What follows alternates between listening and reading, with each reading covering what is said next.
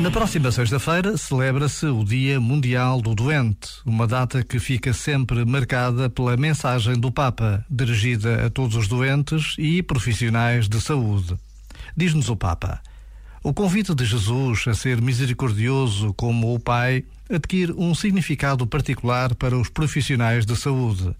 Penso nos médicos, nos enfermeiros, nos técnicos de laboratório, nos auxiliares e cuidadores dos doentes bem como nos numerosos voluntários que doam tempo precioso a quem sofre.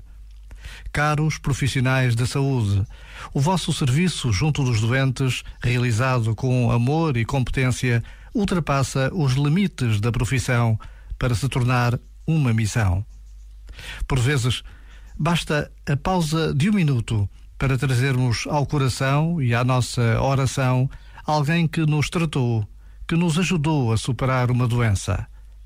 Já agora, vale a pena pensar nisto. Este momento está disponível em podcast no site e na app.